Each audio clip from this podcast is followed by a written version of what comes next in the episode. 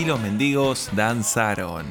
Bienvenidos al programa número 13, en este podcast en el cual vamos investigando algunas temáticas eh, relacionadas con la fe, relacionadas con la esperanza. Hemos estado conversando de muchos temas últimamente, con algunas entrevistas. Em, el último programa entrevistamos a Lucas Ramos, también tuvo ese programa una temática que fuimos desarrollando con él, así que no fue tan entrevista. Eh, la primera parte sí, pero en la segunda parte armamos algo entre los dos. Y en la última él cantó una canción de, de su banda, una canción en vivo. Que bueno, me parece que es bueno que lo puedan escuchar porque realmente es un programa un poco fuera del usual a lo que estamos acostumbrados. Pero a mí en lo personal me, me gustó muchísimo hacerlo con él y lo que hablamos creo que tiene mucha relevancia para estos tiempos. Además de eso también estuvimos haciendo algunas entrevistas con Fede Cancelo y Fede Sinópolis relacionado con las misiones y muy dentro de poco vamos a tener algo muy vinculado a este tema, una sorpresa, una sorpresa, estamos ahí en tratativas para tener... Bueno, después lo vas a escuchar. ¿Para qué te lo voy a spoilear? Vamos a ser sinceros. Para hoy estaba pensando toda la semana, fui y vine, traté de grabar este podcast varias veces porque había algo que, estaba ahí meditando em, y ahora están siendo, mira, te soy sincero, son las 11.46 de la noche del sábado. Yo estos podcasts los programo siempre que salgan el domingo a primera hora y es la primera vez que me cuesta tanto eh, poder llegar a la, idea, pero a veces está bueno esa especie de, de búsqueda, de lucha, ¿no? Y no forzar las cosas. Y también eh, creo que para mí es bastante simple o, sencillo, podemos decir, entrevistar a alguien, hacer un par de preguntas y que el programa fluya, ¿no?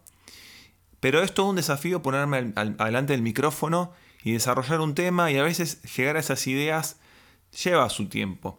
Pero está bueno, está bueno porque uno descubre muchas más cosas. Hoy te quiero hablar de algo que nos pasó bastante inesperado. Una de esas cosas que a veces nos pasan en el momento que menos esperamos y que nos cambian, no sé si la vida, pero nos cambian en una dirección en la que veníamos. Esto inesperado nos pasó eh, el año pasado, en el 2019, que fue un año de muchos cambios. Eh, yo en lo personal eh, me había mudado solo en 2017, había hecho un cambio ahí de, ciudad, también de, de grupo, yo me empecé a congregar en comunidad cristiana y las cosas empezaron a cambiar lentamente. Pero en este año puntual, que fue el año pasado, pasaron algunos cambios que, fueron para bien. Eh, yo venía de una etapa de algunos problemas que hubo, uno de los cuales fue que mi mejor amigo se enfermó y tras varios años de estar peleando contra una enfermedad crónica, él, bueno, falleció. Tristemente falleció. Con el cual compartimos millones de cosas en la vida. Eh, tuvimos eh, una banda juntos, dos bandas juntos. Eh, tocamos en vivo en la alabanza de, nuestra congregación, tuvimos un grupo de estudio bíblico, crecimos juntos y bueno, y ya también anteriormente, bueno, también yo había tenido un tema con mi tío que también había partido con el Señor, ya veníamos de años difíciles y se juntó todo en un momento que también me habían echado del laburo, veníamos de, tiempos de malas rachas, ¿no? También al mudarme tuve que dejar eh, la banda que yo tenía en ese momento, que habíamos hecho un esfuerzo muy grande por grabar un disco eh, veníamos tocando en vivo muy seguido y bueno, fue un tiempo de cambios, un tiempo eh, a veces de dejar ir cosas y eso, bueno, eh, con el tiempo uno hace que, que empieza a pensar, bueno, evidentemente como que nunca va a salir el sol, uno empieza a pensar que las cosas no van a cambiar, ¿no? Como que pierde la esperanza a veces, digamos, o tal vez tiene una esperanza, pero te acostumbras a, a vivir bajo presión, bajo pruebas. Y más o menos en el 2018 yo me mudé ahí al Magro, de Caballito Almagro a un lugar un poco más grande, más accesible. En este lugar empezamos a tener un grupo de estudio bíblico y también empecé a experimentar un poco lo que era hospedar a otros, porque al tener más espacio yo podía recibir a gente. Se hospedó un amigo que vino a Estados Unidos, se hospedó mi primo, también eh, recibí algunas visitas de, de, misioneros. Se empezó a generar algo lindo, ¿no? Un tiempo, digamos, de como de diferente, ¿no? Diferente. Pero otra función de ese departamento fue que nos empezamos a juntar con algunos otros amigos. Eh, se volvió como un centro de operaciones. ¿Y a qué nos juntábamos? A jugar juegos de mesa. Un pasatiempo, digamos, como para compartir, ¿no? A veces hay gente que mira series, otros que leen libros, otros que, no sé, se juntan a jugar a la Play. Nosotros nos juntábamos a jugar juegos de mesa, que es un, digamos, un, pasatiempo que empezamos a, explorar en estos últimos años. Hay juegos de mesa que, bueno, todos conocemos el juego de la vida, el estanciero, el Monopoly, pero hay juegos de mesa actuales que son muy interesantes, que están enfocados más en gente adulta por su complejidad, por sus temáticas, a veces son temáticas eh, del futuro, temáticas eh, medievales, son un juegos que son un poco más complejos, ¿no? Pero con este grupo nos empezamos a juntar sin más ánimo que pasar tiempo juntos, conversar, eh, y se empezó a generar algo bastante lindo.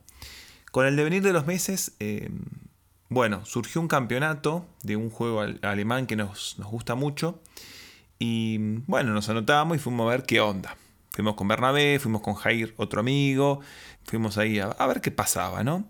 El tema es que fuimos sin ninguna expectativa. A veces uno va a un lugar o a un concurso, bueno, sin la mínima expectativa, ¿no? Solamente fuimos a ver qué pasaba. El tema es que, bueno, evidentemente yo no fui muy preparado, en la primera ronda fui eliminado, pero bueno, me puse a recorrer, a charlar con la gente, a buscar algo para hacer ahí, mientras que los chicos seguían jugando. El tema es que en ese día ellos llegaron hasta la final, algo impensado. Era más o menos sesenta y pico de personas.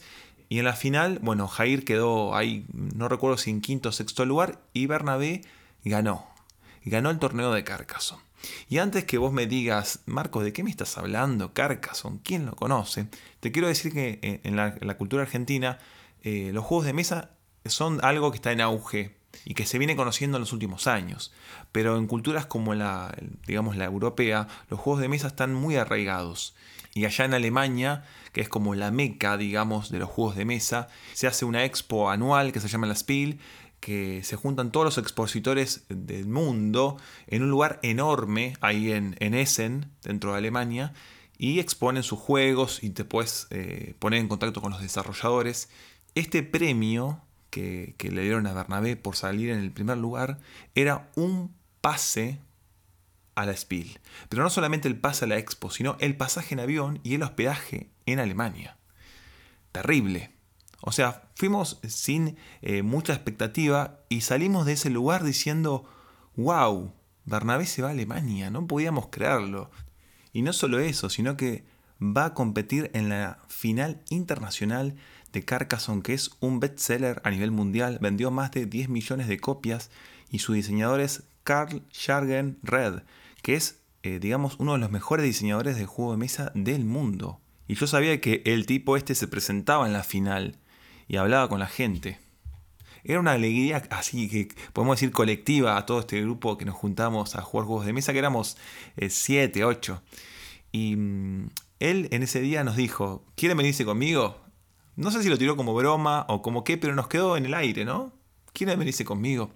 Y yo dije, bueno, me reí un poco así, diciendo, es muy buen deseo el que tenés, o es es una idea muy linda, ¿no? Pero no, le di mucha trascendencia. El tema es que el otro día me levanté con esa idea que empezó a crecer en mí. ¿Quieren venirse conmigo? ¿Quieren venirse? Y yo pensaba, yo jamás salí del país.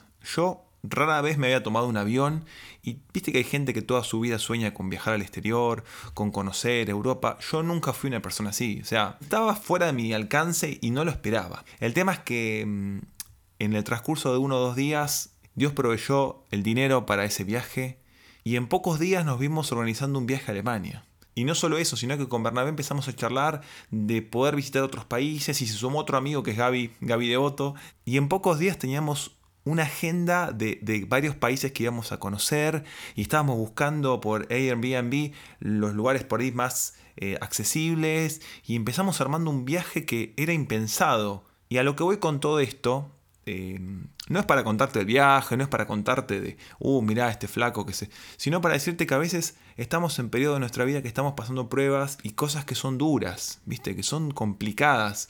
Y parece que nunca va a salir el sol, parece que nunca eh, las cosas se van a mejorar. Alguien tiene una enfermedad o que te llaman en tu trabajo y te dicen, tenemos que bajar el headcount, o sea, la cantidad de gente que tenemos. Y bajaron la orden ahí de la, de la gerencia, que hay mucha gente y tenemos que reducir el personal y no tenemos motivo para echarte, pero te tenemos que echar.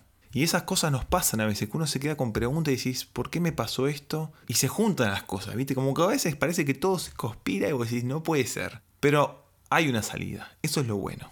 Hay una salida, hay que seguir hacia adelante. Hay un pasaje que dice, yo sé los planes que tengo para ustedes, planes de bien y no de mal para darles un futuro y una esperanza. Eso está en Jeremías 29:11. Y bueno, esta historia terminó en este viaje que conocimos inclusive en persona a Klaus Jarringred, un tipo reaccesible con el cual intercambiamos algunas palabras. También estuvo Bernabé compitiendo en la final, conocimos gente de un montón de países. Cuando nos abrimos a esas cosas que, pasen eh, y nos ponemos en contacto con otras realidades, puede aparecer lo inesperado. Por eso te quiero animar a que no pierdas la fuerza, sigas ahí luchando, peleando, yendo para adelante, que todas las tormentas van a pasar y llega el oasis. Te aseguro que es así. Te mando un abrazo enorme y nos vemos muy pronto en otra emisión de estos mendigos que siguen danzando.